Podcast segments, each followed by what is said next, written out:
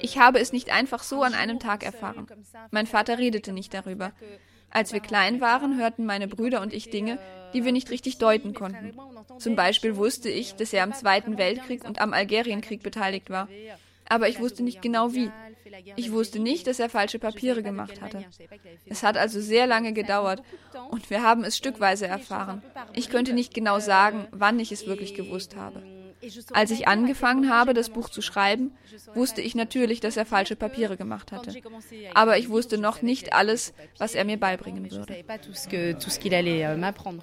Was hat Sie am meisten beeindruckt an dem, was Sie von der Geschichte Ihres Vaters erzählt oder auch nicht erzählt haben?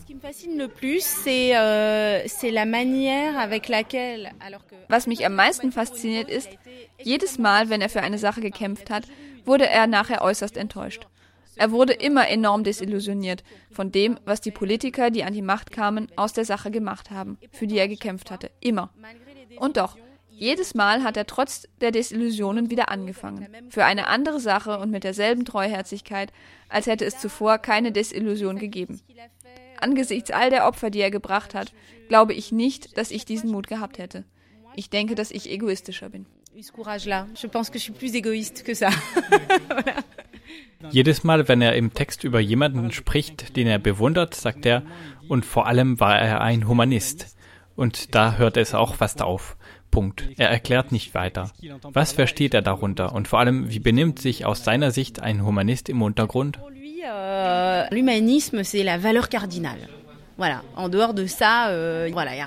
Für ihn ist Humanismus der Kardinalwert.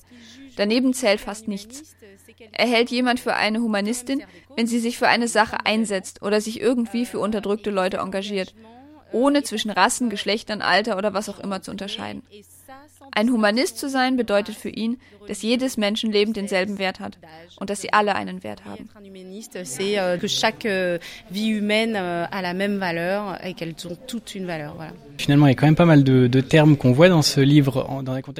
Im Vergleich zur Gegenwart sehen wir in diesem Buch viele Begriffe in einem historischen Kontext, die man heute auch hört.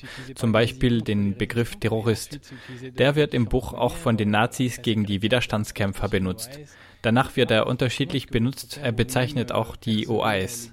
Wie sehen Sie und Ihr Vater die Debatte um die aktuellen Maßnahmen zur Verstärkung der Überwachung, zur Bekämpfung der Untergrundaktivitäten, aber auch um die terroristischen Handlungen, die es auch gibt?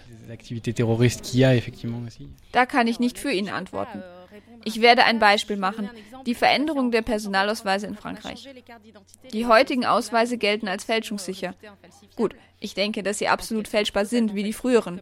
Aber es hat eine riesige Debatte darüber gegeben, ob Ausweise wirklich fälschungssicher sein sollten.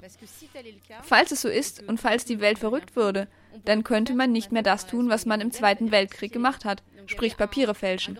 Es hat also vor ein paar Jahren eine große Debatte in Frankreich gegeben, als der Personalausweis verändert wurde. Und diese Debatte wurde gerade von Menschen getragen, die das Alter meines Vaters haben, die den Krieg erlebt haben und die die Sicherheitsmaßnahmen besorgt betrachten. Ich weiß aber nicht, was er auf diese Frage antworten würde, außer dass man sich natürlich auch schützen muss. Bei dem, was gegenwärtig die Migrantenkrise genannt wird, geht es ebenfalls darum, Grenzen passieren zu können.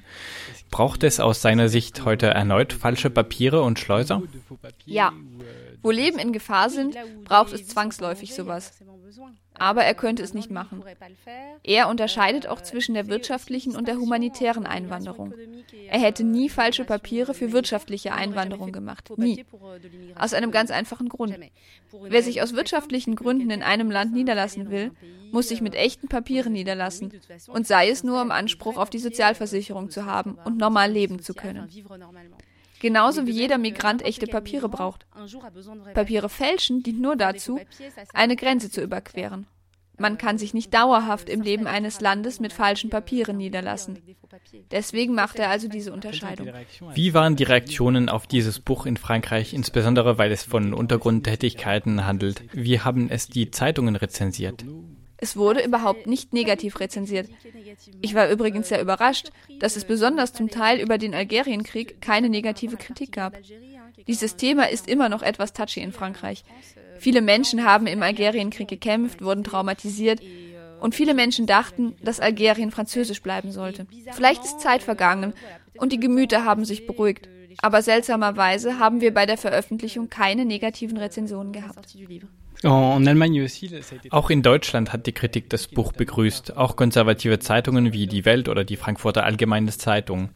Die hätten damals vermutlich eine ganz andere Stellung bezogen. Wie reagieren Sie und Ihr Vater darauf?